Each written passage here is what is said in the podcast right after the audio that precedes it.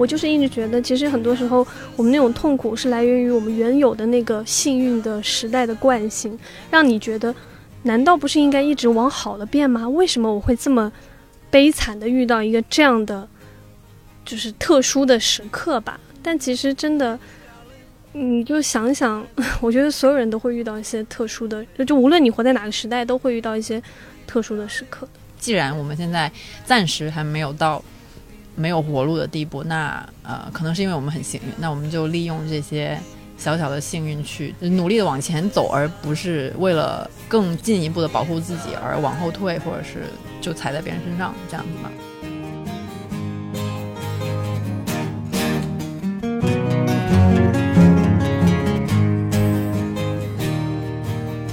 我真的只有一个，就是大家都会死的，确实很鼓励我，就是 哪怕就死啊，管他呢。对呀、我现在还活着呢，然后我现在还有做事的空间，那我就去做啊。我想说，我之前有一段时间很焦虑的时候，我会给自己设想一个养老的方式，就是我可能老了之后会去捡垃圾，然后我把这个烦恼很认真的跟我妈讲，我妈就去给我交了一份保险。Little darling, I feel that ice is slowly darling, it seems like years since it's been clear. Here comes the sun, doo doo doo. Here comes the sun. 大家好，这里是没理想编辑部，我是阿紫。我是林兰，我是真儿，我是毛主席，去年呢，我们在差不多这个时期录过一期节目，聊的是当时我们经历的精神危机，聊了聊怎么去处理生活当中的那些虚无感和迷茫的感觉。结果在今年的这个时间点回看，因为上半年接二连三发生的各种事件，我们就发现。在这个时候，连虚无感都变成了一件非常奢侈的事情。今年我们大家的心态又进入了另外一个阶段，所以说，呃，是什么呢？就是 就是是虚无了吗？就是没有力气虚无2.0虚无了，是幻灭感了是吗？对，虚无已经是一个第一世界的烦恼了。我们曾经在第一世界过吗？就是曾经生活还给你一些虚无的余裕，现在已经没有了。现在就是是虚无变得非常的难得。如果你有那个时间和心情可以虚无的话，的话就证明你的生活过得还不错了。你 怎么这样？有了门槛，对呀、虚无都要有门槛吗？大家真的没有力气虚无了嘛？所以就是今天这一期呢，就想聊一聊最近这个阶段我们的一些生活感受吧，顺便就是也聊一下我们观察到的社会现象。所以就先问问大家，最近有没有一些之前没有过的生活感受？哎，我觉得好像多多少少都有过一点，哎，但就是一个疲惫的循环，它每隔一段时间就会回来，你现在的感受是什么？所以是有点想要离开互联网。呃，我有一个有一个场外信息，是因为呃我已经快一年没回家了，然后之前因为各种的政策，然后回家就还挺麻烦的，各种。假期，呃，都倡导原地过假期嘛，然后我都很乖的就原地过假期，哪儿都没有去，所以导致我真的一一整年都没有去别的地方旅游过，然后也没有回过家，所以就挺想回家躺着的。因为我刚从家里面回来，所以就是嗯确实感受了四天没有互联网的生活，即便很忙碌，但是真的心情非常的平和。我最近的感受就是借用刘琴老师的话，发现自己没有精神掩体了。因为本来每天我会看一些快乐的小视频，或者是刷一刷快乐的帖子，但当你发现那些帖子本身很快乐的时候，你点开评论区就会变得不快乐。他们真的是所有点都可以开始认认真真的给你纠正。然后你看的就会很崩溃。你说这么快乐的一件事情，怎么会搞成这样？怎么 怎么？我本来是想要去评论区看一下有没有好玩的梗，因为有时候你知道要跟上时代，你是需要看评论的。可是你会发现在里面吵架的时候，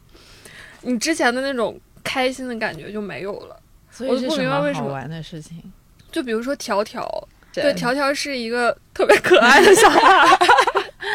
亲子博主的那个对亲子啦，对，亲子博主的子，他会在抖音还有小红书什么都有更新。然后昨天看一个视频，是条条他指着一个唱片机说那是妈妈送给他的礼物，但其实那个礼物是在他出生之前他妈妈送给他爸爸的，所以他爸爸就不断的说那是你妈妈送给我的，不是你的。然后条条就哭了，然后哭着找妈妈说那个东西就是送给我的礼物。然后过程当中也挺好玩的，加上他哭唧唧就非常可爱。但我点开评论区下面说，博主还是要纠正一下孩子的这种行为，他对物品的占有物权，对对物权 的思考，就要这个时候培养起。你要告诉他这个东西到底是谁的，他不是谁的，你不能够让他把别人的东西也说成是自己的，这样孩子会惯坏。大概就是这样。哦，我看了之后我就开始头大，并且崩溃。我最手贱的来了，我就不应该点开针对那条评论下面的回复，结果我点开，我就进入了一种。感觉自己在干嘛，就进入一种斤斤计较的，你知道场域，那里面的人非常义正言辞在讨论这个东西到底应不应该纠正，这个行为又是不是有问题。这么快乐的一个视频，何必呢？我真想说，真的，点开评论区是噩梦的开始。点开评论区里面一条评论里面的那个折叠的那些回复，是更大的噩梦的开始。你本来是想看一些妙语连珠的奇妙回复，但是却陷入了奇怪的漩涡，令人崩溃。我当时就很崩溃，我说。现在连快乐都这么难了，我就只是想看一些无脑的大家在玩梗的东西，结果在玩梗的世界里也在给你讲道理，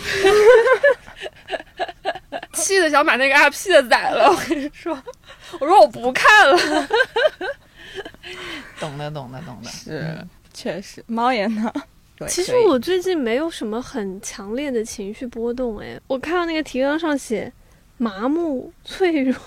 疲惫，我好像都没有。我最近是一个非常 peaceful 的状态，就是非常的平和，以及岁月静好。这样说 是不是有一点？那不如你来回，你来就是听一下我们的烦困惑，然后给出一些我刚刚说出“岁月静好”这个词的时候，突然想到钟离那天在教育我们说，如果你现在觉得岁月静好的话，要不就是有人在替你负重前行，要不就是因为你有特权，或者还没有轮到你。我想起来，可能某种意义上，我觉得是一种自我保护，或者说就是麻木了吧。就是我对于比如说评论区那种吵架，我我感觉这不一直都是近两年来的一个互联网常态嘛。我最近在小红书上都很快乐，是因为他经常给我推一些乱七八糟的表情包和梗，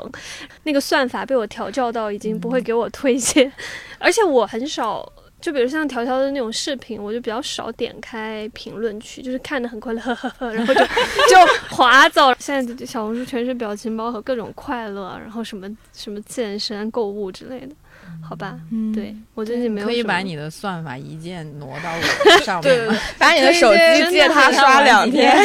推一些帖子来，然后我打开 app 多刷一刷。我自己感觉是因为我相对适应了互联网这种舆论环境比较久吧，然后现在反倒是看开了，是觉得说有一些人他。就是这是一个大环境的一个变化，就是很多人他都跟你观点不同或意见不同的时候，他就是想来激怒你，他并不是想要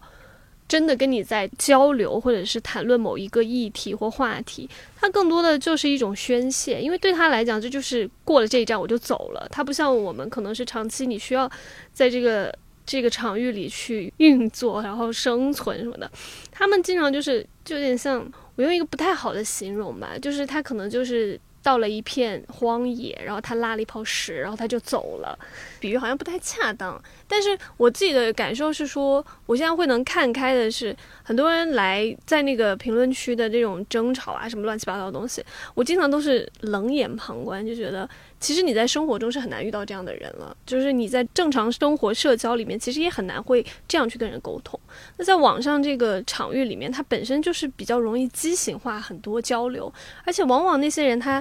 正是因为他不认同你的某种观点，或者说他只是想要在社交网络上去找到自己的存在感，所以他会说一些比较激进的话，或是比较不好听的话吧。反正我的感觉有的时候是觉得说，如果你说有道理，我就暂且看看；但如果你只是想来赢的话，我就觉得那就算了，我就是看一看，然后就当个屁，就放过他吧。但会被熏到，还真是的是会被熏到。但你把它当个屁，你就会不会让它停留太久？虽然对嗯你没有办法，这就是现在这个环境下面你没有办法避免的一个事实，就所有人都在随地大小便，那你总会 在这条路上，你总会踩到屎，对吧？你总会被那个气味熏到。我就觉得他们怎怎么这么有心理能量去做这件事情，每天都快累死了，然后他们还有在互联网上教别人做人，还有力气去吵架，然后可是你去不觉得这种人很可怜吗？就在真实生活中，他可能过得挺苦的。就正是因为越来越多这样苦的社会环境的存在吧，所以可能很多人的心态、很多人的表达方式吧，或者说想要表达的东西，都会变得比较，就是你能感觉出来，它是在一片很苦的土壤里面生长出来的一朵，一 一朵一很朵什么？一一株很奇形怪状的植物吧。我觉得这还是土壤的问题吧。嗯，因为我之前看忘了哪一家媒体，三联吗还是什么？不是，就是做了那个就网暴者的采访嘛。就你读了那个之后，你就会发现非常神奇的一点，就是他们有的时候在网络上的表现和他在现实生活中是一个非常割裂的状态，就说明他可能在现实生活中一些东西被压抑了，但是在网上这个匿名的空间中，他就那种恶意会被因此释放出来吧。反正我我当时看到有一个那个采访里面有一个人物，我就觉得。就是会有一点点毛骨悚然的感觉，就他好像是说他是一个结了婚有小孩，然后呢家庭看上去幸福美满，而且他自己应该是一个大厂的程序员吧，就是有一份很正当、很体面的工作，然后又有一个看上去很幸福的家庭的一个人，你就觉得他你在现实生活中碰到他，就可能跟我们碰到我们的同事一样的那种感觉，但是呢，他就是在网上是一个非常激进的一个状态，然后呢。他好像说，他有一段时间是属于他自己的，就是每天到了深夜，他孩子睡了，然后他老婆睡了，他会打开他的那个 pad 还是手机什么电脑，就会开始在网上就是各种攻击，然后还有什么那种看主播，就是他以前会给主播打赏，不是这个人我忘了，反正就是他采访了几个人，有一个是他之前会给主播打赏，但是他后来呢就发现就是辱骂咒骂那些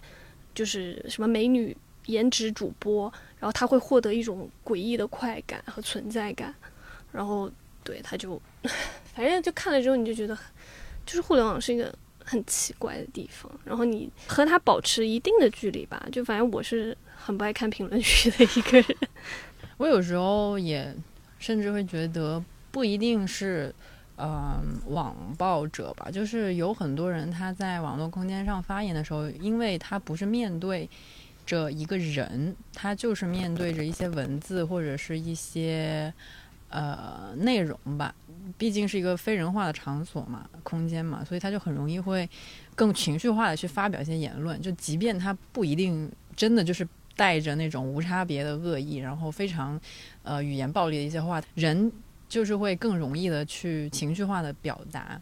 所以我最近也在 也也也有很很很认真的去想这个。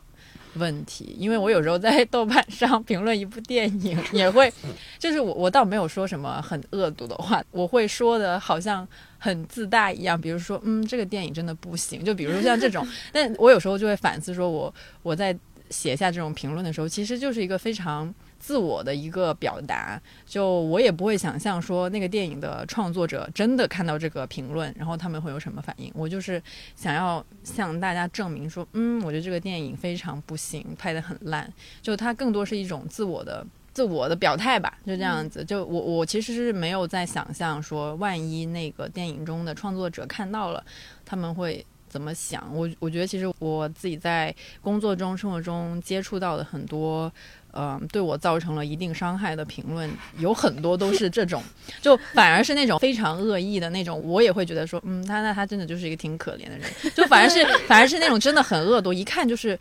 他根本没有想要交流的意图的那种，我会更容易把他屏蔽掉，因为他在我眼中就是一坨很清晰的 shit，就是那种感觉。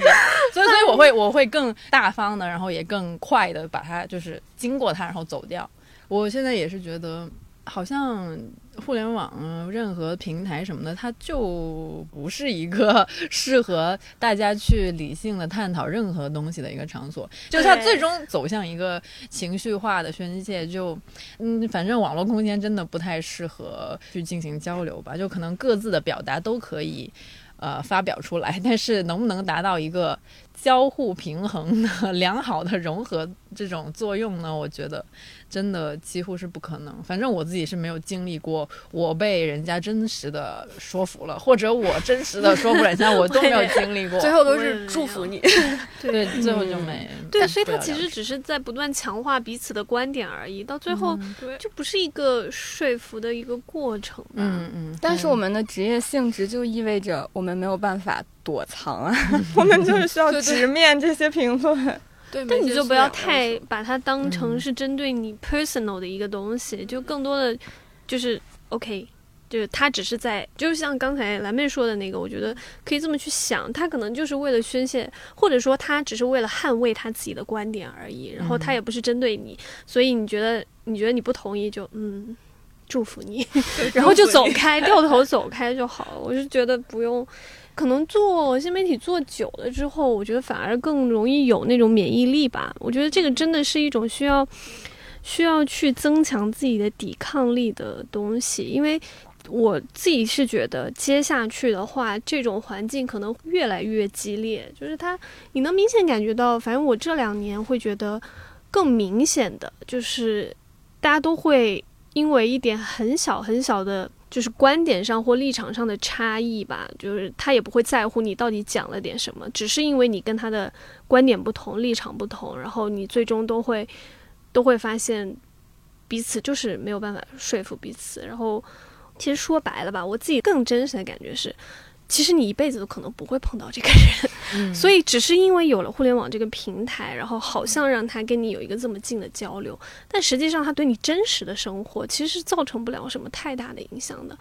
就是我昨天在看一个论坛的文稿的时候，我觉得里面有个概念很有意思，他就说。觉得我们现在是一个观念的时代，而不是一个思想的时代。他就觉得，好像是五四或者什么八十年代那个才叫做一个思想的时代，就是那个时刻确实是百花齐放的一个状态。但是呢，现在更像是一个观念的时代。观念和思想的不同，最大在于观念它是既定的、继承的，更像是观念和观念之间的打架，而不是一个思想和思想的交流。大概这个意思吧。嗯。就接着这个话说一下我近期的生活感受，虽然大家已经忘了最开始的那个问题，真的是有一点像呃，娟儿刚才说的那个生活掩体的消失。我是因为当世界在变坏的时候，有的时候是很想要躲起来嘛，但是我们的工作性质就决定了。我们是无法躲起来的，就是必须要直面大家在看什么，大家在想什么，大家在担心什么，然后才能进行一些内容创作。这个过程就会容易产生很多的痛苦吧，增加很多你生活明明还没有面对的痛苦，但是你已经提前共情到了。观念和生活是我老在想的问题，就之前。跟道长聊的时候，也有问道长说，我们平时写东西或者思考，怎么能够知道哪些是我想的，哪些是我看的？有时候就分不出来，分不清那个真实的生活和那个观念的世界。然后近期的感受真的是一种无聊，直接表现在生活上是没有选题。就当你放眼世界，发现很多想聊的事情是没有办法聊的，然后。其他的就是一波又一波，一个热点又一个热点的无聊的各种信息都涌来，就是一个热点来了，大家就涌过去写，然后就迅速的又消失，然后又等来下一个热点，这种形式真的会让人觉得很疲惫。上期节目结尾我们不是有谈到说，幸福的工作就是什么物理啊、数学之类的，你就可以在工作的时候进入到一个不会面对世界的。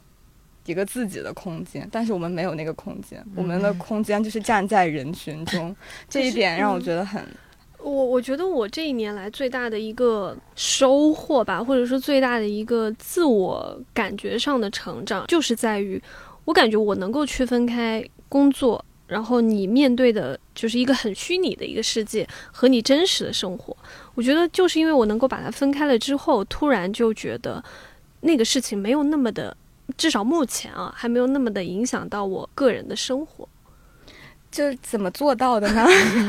就是你有意识的去意识到说你在真实的生活中，你在过你真实的生活的时候，其实你是没有那么的被那些事情所影响。就像你怎么讲呢？就像你比如说你说你回家了四天之后，你不接触互联网之后，你觉得你的生活很快乐。你要珍视的是我在现实生活中我接触的我身边的人都是谁，我在干的事情，我在看的东西和我现在面对的那个互联网世界是可以隔离开的。就是你可以去关心一些现在大家都在关心的事情，因为这个是我觉得是一个现代人没有办法逃避的责任吧。但是，一方面，我觉得你是不是奔着那个大家都在关心的那个方向去？我在我自己看来，我觉得是不一定的。我举一个可能不是很恰当的例子吧，就是我最近因为一直在读那个。《中亚行记》这本书，然后我就看得很快乐。它是一本游记，首先它就很好读，而且因为游记的话，你会跟着那个叙述者的讲述，然后好像感觉自己进入到另一个空间当中。但是你会在那个空间当中找到很多很有趣的对照，那个对照呢，会让你觉得你没有脱离我们困扰的事情那么远的同时，你又会意识到说。可能去承认人的有限性以及历史的某种宿命吧。我读到那个书的时候是一种快乐的感受，但那个感受是综合了我其实是在享受阅读过程，把它当成我生活方式的一种，同时我又从里面汲取的东西是可以跟我现在面对的那个观念世界是相互印证的。那个时候你就会觉得。你既没有脱离开这个虚拟的观念的世界，但同时你又是在真实的活着，然后又感觉到原来这个世上还是会有人跟你一样感同身受的。其实还是有人跟你站在一块的那个那个东西，其实还蛮重要的。我其实看了那个《中亚行记》之后，还有一个感受是觉得说，哇，真的有人还活在那种世界里面，我还有一些生活的空间，我难道？这样说虽然不好，但是对，就是有一点，就是觉得其实我还是应该意识到我的生活还没有到那种地步，就是你还会发现其实是有一点点自由的 空间的吧。相对来说，而且我觉得其实重点是在于说，你不用跟着别人的关注点去跑，而是你找到你自己在生活中你到底想要看到一些什么东西，然后你希望有选择的性的去关注。比如说做新媒体这个事情吧，过去的时候我觉得热点啊或者什么确实是个很重要的事情，但我现在更觉得它是一个投机取巧的一个技巧，就它更像是一个技巧，而不是一个我们的核心。就是我现在反倒更喜欢去。比如说，除了《中亚行记》吧，我忘了我昨天还是前天在看杨照老师的《史记》还是什么，就重新去看，我就突然觉得说，虽然他讲的那个东西可能并不是当下大家很关注的东西，但你总会从其中拎出来一些共通的道理也好，理念也好，你会发现它是能够治愈你现在的很多情形的。比如说，我现在看了很多跟历史相关，就会知道，有的时候。真的就是人活在一个什么样的历史时代之下，真的是有一点点宿命的。你必须承认，就是历史不会很轻易的因为个体的改变而真的有什么很巨大的变化。我觉得很多时候是因为我们自己内心还有某种期待，然后或还是有某种惯性，就是因为我们我们真的是很幸运的一代，出生在了九零年代，然后经历的这。所谓的三十年吧，真的就是一个比较幸运的时代。但是其实你稍微往前多看个十年、二十年，或者说你再把那个维度拉长一点，一百年吧，你会发现只有这可能短暂的一个时期是一个幸运的时刻。从更长远的历史维度来看，我反正我就是觉得，没有什么人是真的一直活在一个很幸运的状态。自可能现代社会来临之后吧，就好像真的没有一个人他的一生是非常平稳度过。所以接受了这种既定事实之后，你更多的想的是，那我就这么一辈子，然后那你要选择怎么去过，就是变成一个更重要的事情。我就是一直觉得，其实很多时候我们那种痛苦是来源于我们原有的那个幸运的时代的惯性，让你觉得，难道不是应该一直往好了变吗？为什么我会这么悲惨的遇到一个这样的，就是特殊的时刻吧？但其实真的，你就想想，我觉得所有人都会遇到一些特殊的，就无论你活在哪个时代，都会遇到一些特殊的时刻。我觉得有的时候我更希望在就是嗯，同事们或者是我身边的人去想的是说，真的还没有那么坏，就是真的还没有到你完全没有那个空间的时刻。就是现在，如果你不去想象说，嗯，那种遥远的一些撕裂啊，或者是争吵的时候，你就想我每天在过的生活中，如果我听不到这些声音的话，我到底是在过一个什么样的？生活，我觉得这样去想的话，你可能稍微能够分割开一点点吧。从今天开始尝试，不行，可能要到像猫爷那么大才能做到，那么大才能，也没几年了。对呀，所以就是指日可待，但是暂时还不行，还需要努力。哎，我真的很喜欢肌肉这个概念，就是因为有一天我忘了我其实在做什么运动的时候，然后因为我就稍微一运动，那个心跳就会。就上升的比较快，然后呢，有一次我跳了一套那个搏击操下来，我的平均心率可能在一百六以上，然后呢，最高那峰值一直是在一百九左右徘徊，这对于一个正常来讲其实是非常危险的情况。然后，但是我跳完之后，我就在问那边问家属，我说，我说你说心肌呢，到底是要锻炼呢，还是还是说就是不要让它太劳累？因为有时候你的肌肉过于疲劳的话，其实也会产生一定的风险嘛。后来呢？当然，我家属他说的是那个不能太劳累，然后我就跟他说：“可是我没有觉得很累耶，就说明我的那个心肌越来越强大了，就是因为我一不断的做那种心肺训练，就是因为你其实心肺是要锻炼的嘛。后来就觉得这个很有意思，就是有的时候像我们怎么去处理那些观念性的东西吧，我觉得也是一种不断在训练的过程。然后你真的是 经历多、看多了，然后你慢慢的那个防御机制就会。就会强大起来，然后它就能够让你更好的去处理它。嗯，所以这就是一个加速发展的时候，一个抓紧时间锻炼心机的好时候。用身体带动心灵。对，那就是说完现实世界，可能还是要说回到互联网上大家在讨论的事情。就最近好像又是密集的来了一大波新闻。所以想问问，最近有没有什么触动你们的新闻或者事件，我们可以聊一聊？我觉得大部分的新闻我真的都不太想看，就除了周杰伦发歌这个，我我还会看一下。我甚至是一个并没有很喜欢周杰伦，而且觉得他的新歌也就那样的人，但我依然会觉得他发新歌、发新专辑是一件。好事儿是一件阳间新闻，就你懂我想表达那种意思吗？就我对他没有很强烈的执念，当然他很厉害，他也很好，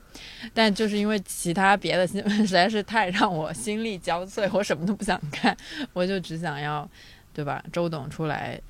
嗯，唱唱歌什么的，我就觉得挺好，其他我都嗯累了，嗯。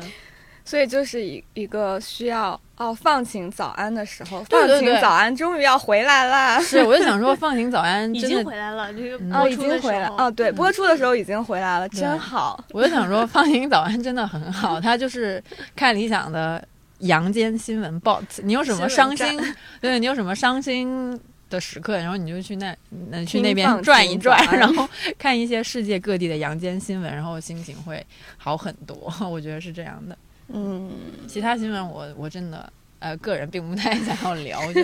无语。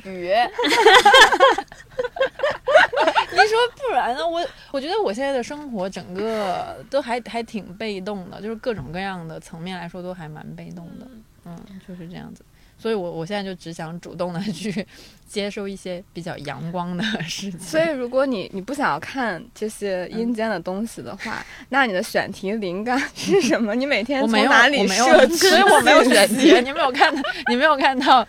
就是就不只是这半年来，从去年开始，我一直就没有什么特别那个回应社会的选题，真的没有。我我自己反思过很多次这个问题。我就一直觉得我自己，反正差不多一年来写的文章，全部都没有在回应任何的社会问题，然后也没有做出任何的评论，就除了那些我们一起就是努力组稿的那种，其他都是一些奇奇怪怪，有时候有点水，然后有时候就就在一个隔离起来的空间，比如说影评啊之类的这种，但它很少是那种会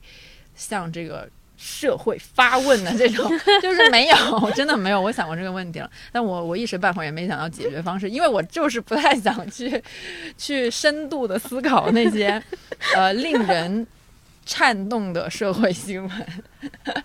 对，好的，怪不得你就是看起来比较快乐。呃，大部分时候可能是吧，但我在排核酸长队的时候，我还是会很愤怒的，说我会一直不停的抱怨，像一个怨妇一样，一直说哇，为什么那个人又去，那个人为什么插队？我已经排了四十分钟了。那个时候我觉得非常怨妇，整个人。我也有所感触，因为我本身是一个比较关注娱乐行业的，我就是喜欢这些轻飘飘的东西。但是又试图从轻飘飘的东西里发现一些创作者的心态或者一些共鸣性的东西，但现在就发现越来越缺少这种职业正当性了，因为你会发现职业正当性是什么鬼？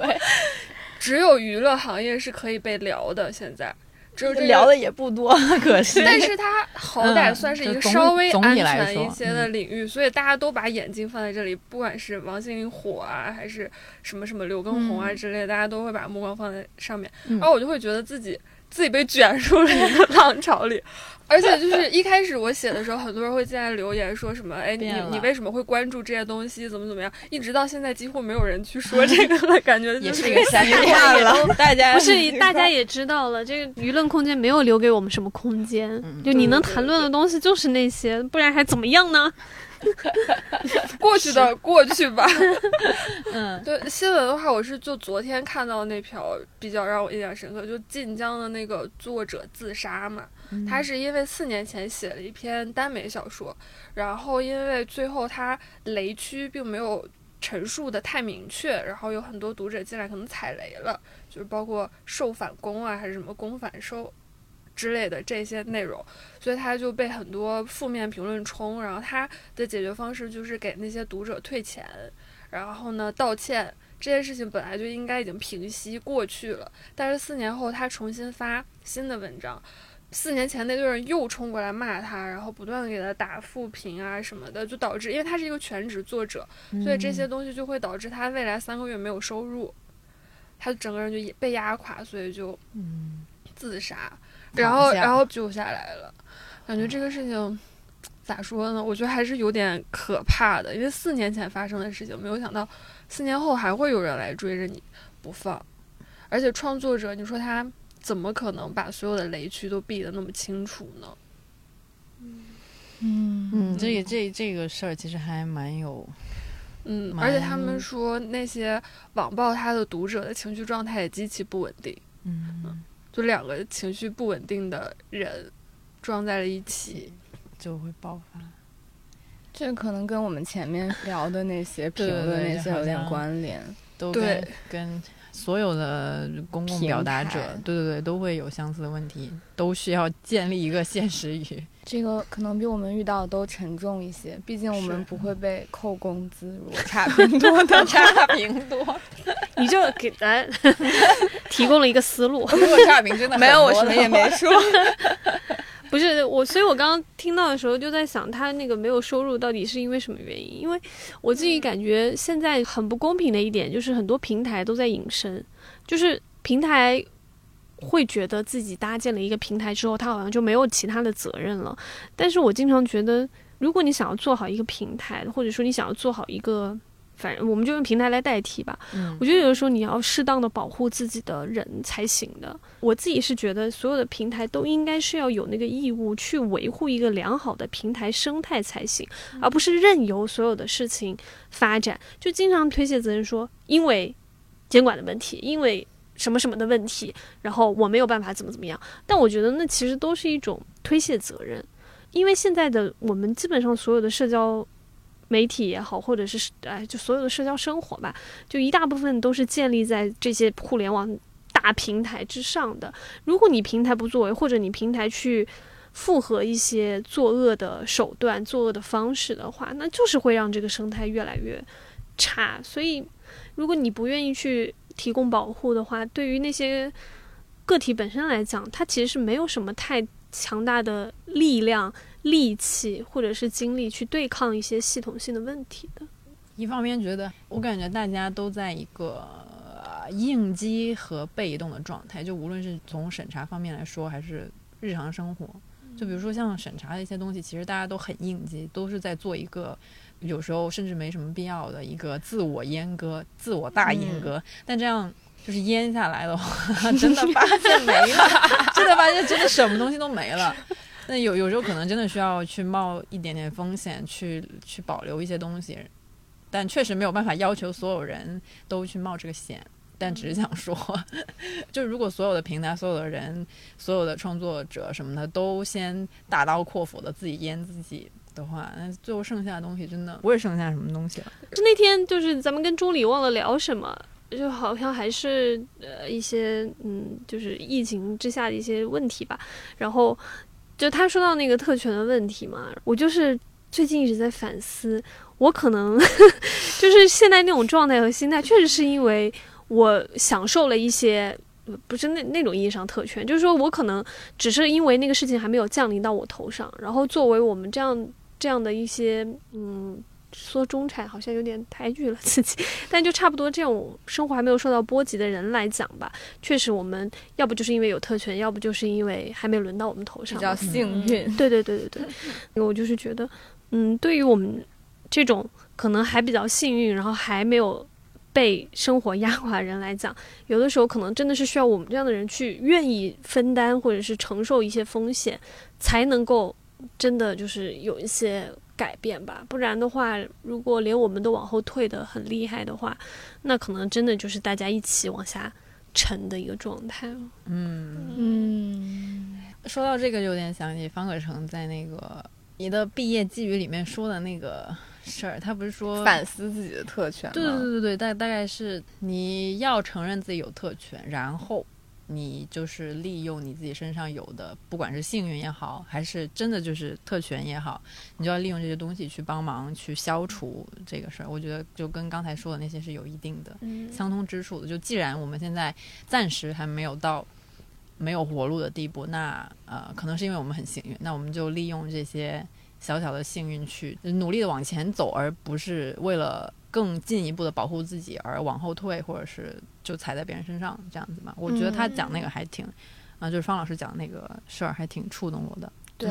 对，是的，就是说回来就觉得像我们现在保持着这样子的观念的人，好像在这个社会中就越来越。小众了，就是就是曾经曾经就是还愿意探索生活的不同可能，好像是一个更主流被鼓励的事情。但是最近就是这个声音真的是越来越小了。最近主流的事情都 是对，都是在能稳定的时候抓紧一切可以稳定的机会，考编、考公、考教师，就只要我自己能安稳下来。在这个沉浮的社会中，有一个浮板能让你活着吧？嗯，对，是，就是大家确实都很，嗯，真的就是还蛮惊弓之鸟的吧？又应激，又这又那，又脆弱，对，也脆弱，然后也很就是那种防御性。哎，那天贵老师是被动攻击。对对对，大概是哎，这个是不是一个什么心理学概念？Passive aggressive。对对，我我是听那个李松蔚在那个《春日迟迟》上面说的，就被动对被动对，就都是首先受到了很大的压抑，然后他没有办法了，他才去进攻或者是攻击。我觉得能够解释还挺多，解释挺多最近我们看到的事情，是吧？都是一种其实虽然看起来很具有攻击性，但其实它是一种被动的一种防守性的东西。嗯，嗯，沉默。本来想接着问一下，你们怎么看那种生活方式？哪种生活方式？就是就是尽量追求稳定。因为今年我觉得除了考编之外，大家确实那些想换工作的人今年都不敢动了，就是大家在普遍压抑着自己的嗯，除了活下去之外，其他的生活欲望，就是觉得我虽然现在这份工作也不开心，但是我辞职了之后就再也找不到工作了，我还不如先拿一 份收入，对我先忍耐着，就是大家就是都在过这样子的生活，身边有很多人都是。就是这种不敢辞职、不敢换工作，然后不敢不敢花钱，就是都是一个很普遍的生活状态。就是要苟住吧。要 瑟索，像就是确实，你苟要着是要是真走了，那我也没有办法给你找工作。就是就确确实可能大环境真的不是特别的理想。还是要实际一点。嗯，我也没有想到特别好的办法，没办法，就大家都得忍住。我现在就是莫名其妙的过上了一种，如果我过得还不错的话，我就很有愧疚感。对，不是我我又会愧疚，我又会觉得我欠了别人，我又会觉得我是不是应该浪费了社会资源嘛。呃，对我又会觉得我是不是应该也一定要去帮助别人，而且会有一种惶恐的感觉，就是我现在过得还不错，但是是可能会不会很快就不不会这样了？嗯？对，嗯，对，它不是一种绝对的安稳，它是一种嗯暂时临时性的。对对，你这你你心底里还是会觉得这是一个临时性的东西，同时你还是会觉得愧疚，挺愧疚的，然后就各种啊，所对以就很如果你把一切归咎于幸运的话，就会觉得那幸运有一天是可能会失去的，没有人会一辈子都很幸运。是个概率问题吧，嗯，也不要那么悲观了。我真的觉得有时候会容易放大一些负面的消息，不是说他们不存在，或者说不是说他们没有那么严重，而是我觉得人会更容易。就忘了之前是哪个心理学的讲过，就是讲说人会更敏感于负面消息，因为这是我们一种本能。因为你从动物进化来的时候，你其实就是要对负面的危险的信号有更强烈的感受，你才能够存活下来。只不过到了今天，这种负面信号可能不是一只狮子在追你，而是你发现找不到工作了这样的一个信号在释放，所以你会对它相对来说更敏感吧。你比如说刚才小紫说的那个，就是是不是因为我们只是暂时的幸运，然后有一天我们会不幸运？我的想法倒是，我从来就不觉得我会一直幸运下去。我想的就是，可能我就是做好准备，有一天我会遇到一个非常大的。困难，或者是遇到一个巨大的考验或怎么样，我的想法就是等他到我面前了再说。我先不要去想，因为你过多的去想，你其实会徒增焦虑。就你一定程度上吧，就是你可以带着这种不安全感，但是我觉得如果你把你所有的重心都放在这种不安全感上的话，就是你的生活还是要继续的。就我当时想问钟理，就是我知道很多人没有活路，或者说大家都过得很苦，但是那怎么办呢？就是生活还是要继续。我今天看那个《中亚行记》里面有一句话突然戳到我了，就是我当时看 这本书这本书最近最近是我的那个对，很好看。然后因为他是一个社会人类学家写的，所以他写的就是又很有趣，然后又很人类学观察。然后他是里面写了一句话，他是在那个塔吉克斯坦。的一个山谷里面，那就是塔吉克斯坦，它是中亚应该那那五个国家里面最穷，然后就你想象不到这个国家最大的那个 GDP 来源是他在俄罗斯打工的人往回相寄的钱，也就是移民打工人成了这个国家最大的一个收入来源。反正就是一个很穷苦的一个国家吧，就描述了很多在山谷里面生存的村落的一些家庭的状态吧。在他们那里面，孩子夭折率特别高，因为你在山谷，医疗条件、医疗资源都比较落后，然后交通又不便，其实你有很多时候根本就来不及送出去治疗或怎么样。然后呢，经常会有孩子夭折。女性就说的是，她说就是孩子夭折之后，他们还是会哭的，但是不会哭太久，因为生活还得继续。但是哭还是会哭的，哭哭总有好处，就大概这样一句话嘛。然后我当时就，天哪，这就是活着的一种状态。我觉得是适用于很多活着的状态，就是你怎么办呢？就是有的时候你的生活确实是没有办法被你个人所左右，你会不自觉的受到一些外部的影响，但是就是。对你也是会哭的，但是你不能哭太久，因为你还要继续的活下去。但是受不了的时候，哭哭也是好的。好温柔啊那句话，哭哭总有好处。对，他说哭哭是有用的。哇，我觉得这个就是猫爷的这个等事情到了再说的这个思想，我有学到，这不不知道有没有学会，但是有学到。至理名言：“Worry means you suffer twice” 吗？我之前好像是看那个，你这你中文翻译一遍多，，我有很多这种是 worrying 还是 worry，反正就是担心会让你 suffer 两次，受苦两次。我今天是看那个小雀斑，不知道在哪说的，是看小雀斑接受一个什么采访，然后采访大概问他你的座右铭是什么，然后他就说 war 还是 worrying means you suffer twice，我就觉得嗯不错。老美老很有鹰的鸡汤不错，哼差不多是这个意思。就感觉可以不用在事情发生之前就进行一些自我限制了。Yes，哎呀，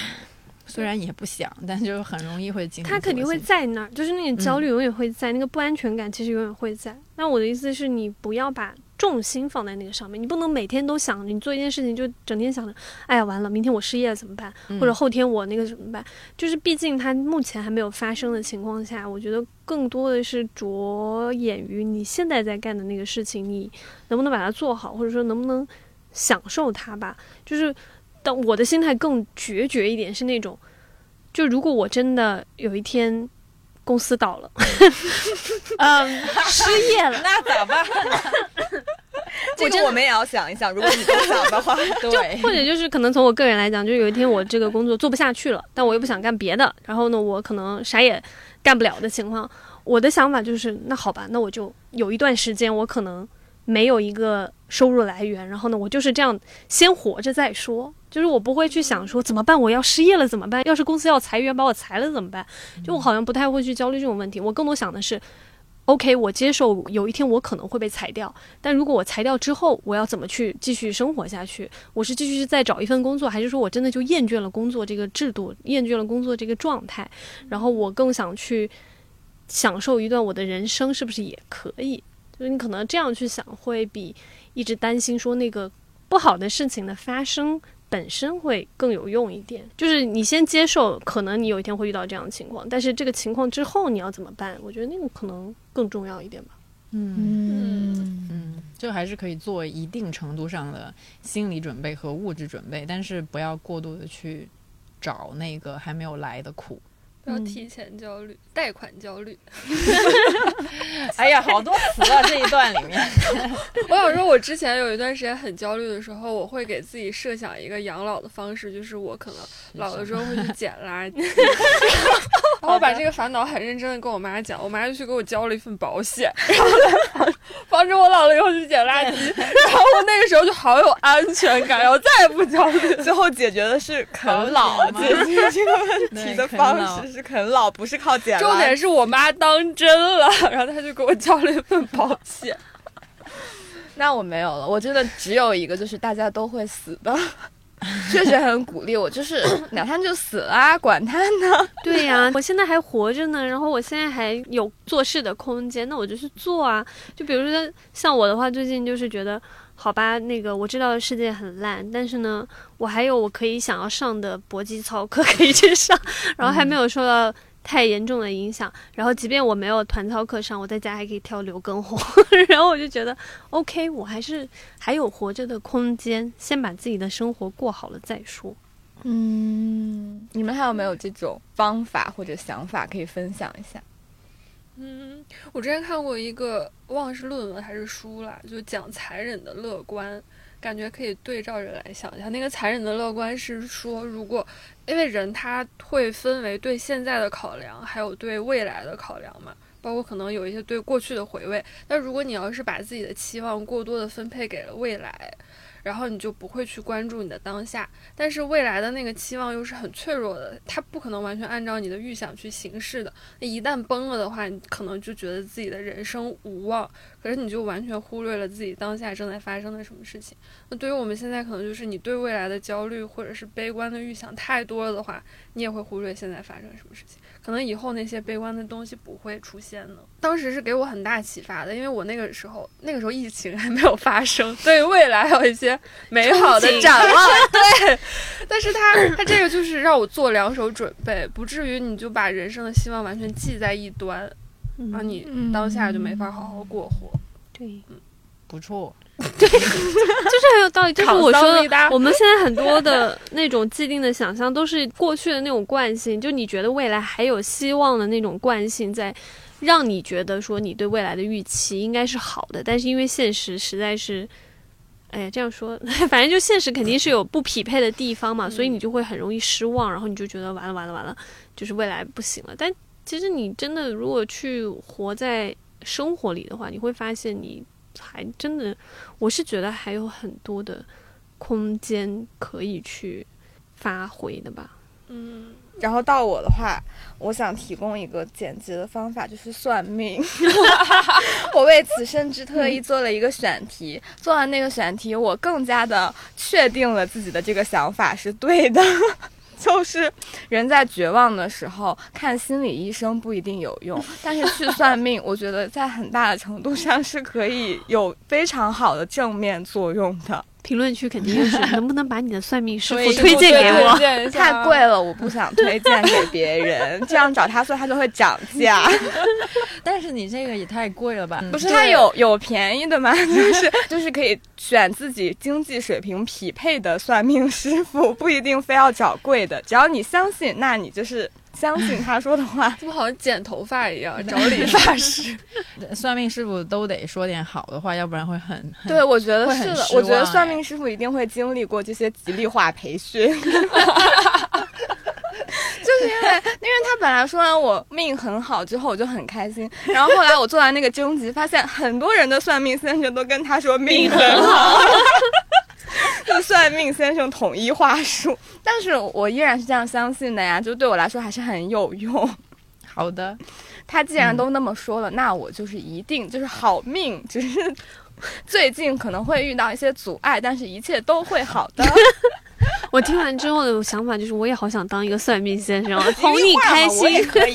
对，哄你开心就可以有钱拿，好好。对啊，因为学学八字，因为还蛮，嗯，就是他也是情绪劳动嘛，就是。这个价值很有意义啊，尤其是他当他作为某种玄学权威来说，他给你的精神力量是远远超过你的同事说你命很好的。但是如果你身边一个比较了解你，然后但是又比你更有权威的人跟你说你以后发展会很好，你不会觉得也挺有说不行，就是必须要玄学力量才行。要是我也觉得不行。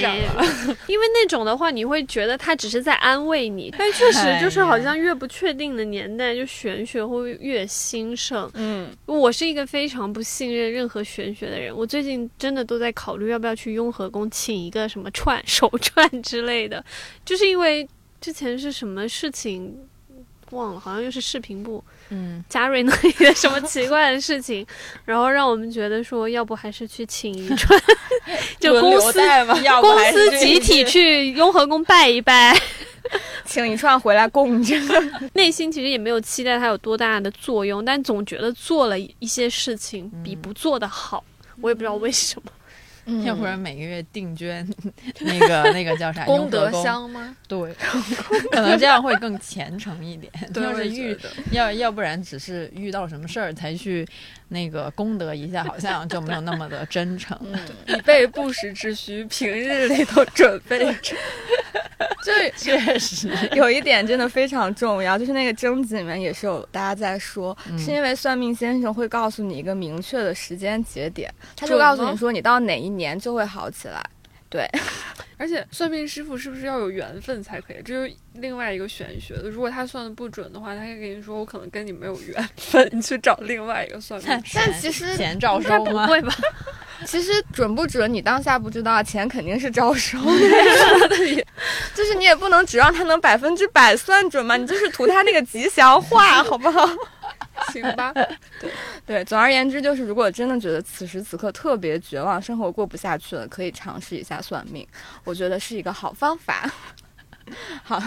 所以好吧会有，那种越算越差的，哦，就已经这么惨了，然后一去算，完了完了完了。但是好像那个如果真的是不太行的话，师傅还是会给你提供一些解法的，就他也不是完全说好，他还是会跟你说你要注意什么什么什么。如果你真的不好的话，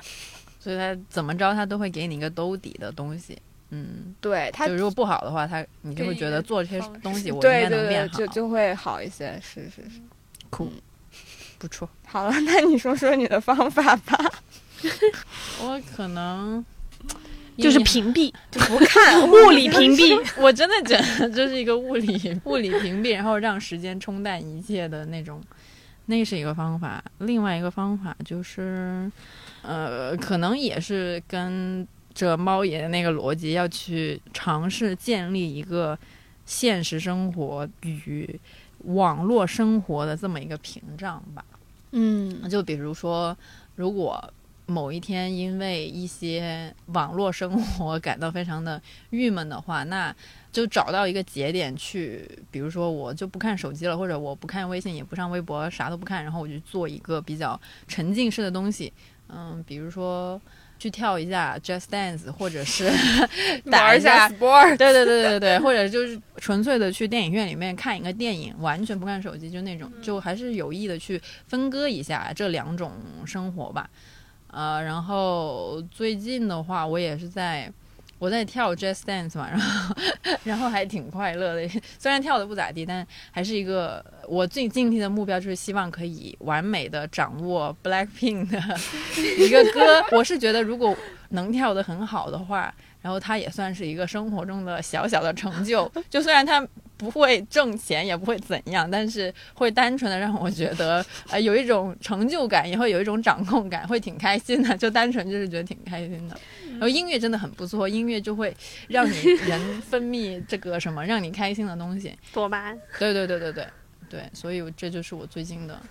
在尝试做的事情吧。嗯，它可能是也是一个缓慢起效的这么一个过程，需要一个嗯过程。其他的真的没什么，就反正就是有什么让你不开心的事儿，那你就不要去做它，然后去做那些开心的事儿，就是一个这么简单的逻辑。嗯，没有别的方法，我也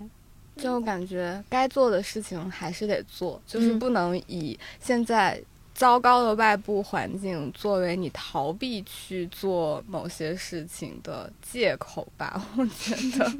我逃避做什么？没有没有说你啦，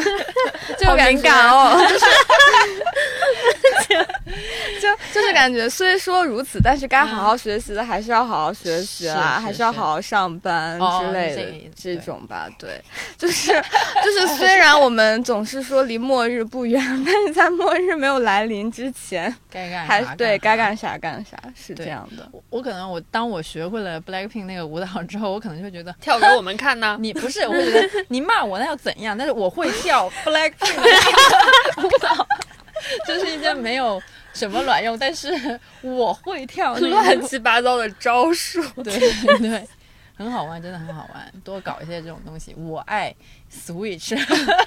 嗯我现在就是觉得生活里不要去追求一些很宏大的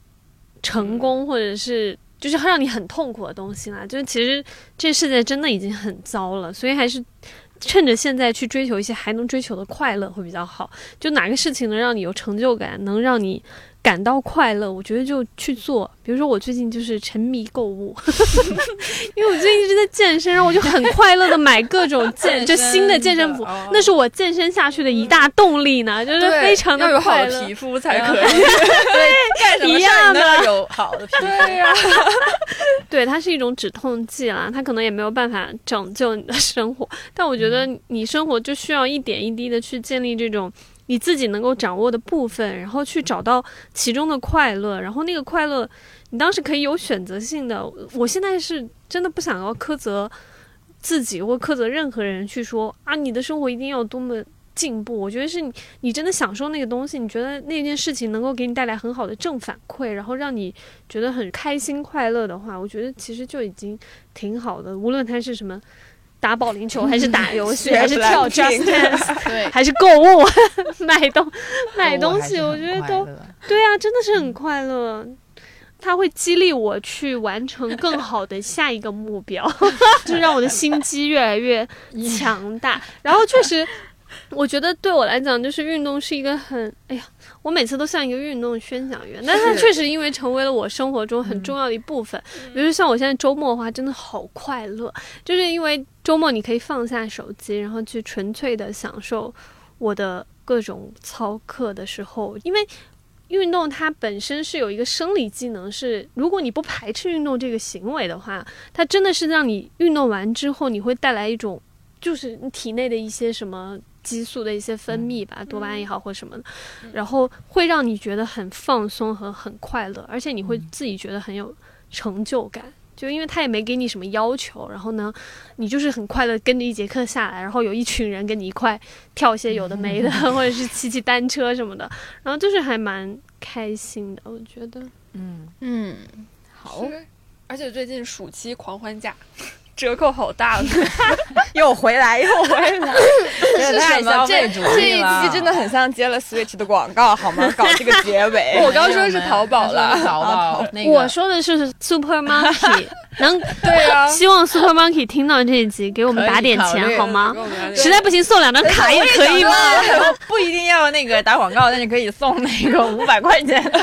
那个充值卡，我也会很开心，我也会很开心的用。我也在准备入手了。好的，希望能够听到吧。那今天就这样吧。这个希望是有点，也不会是我给个。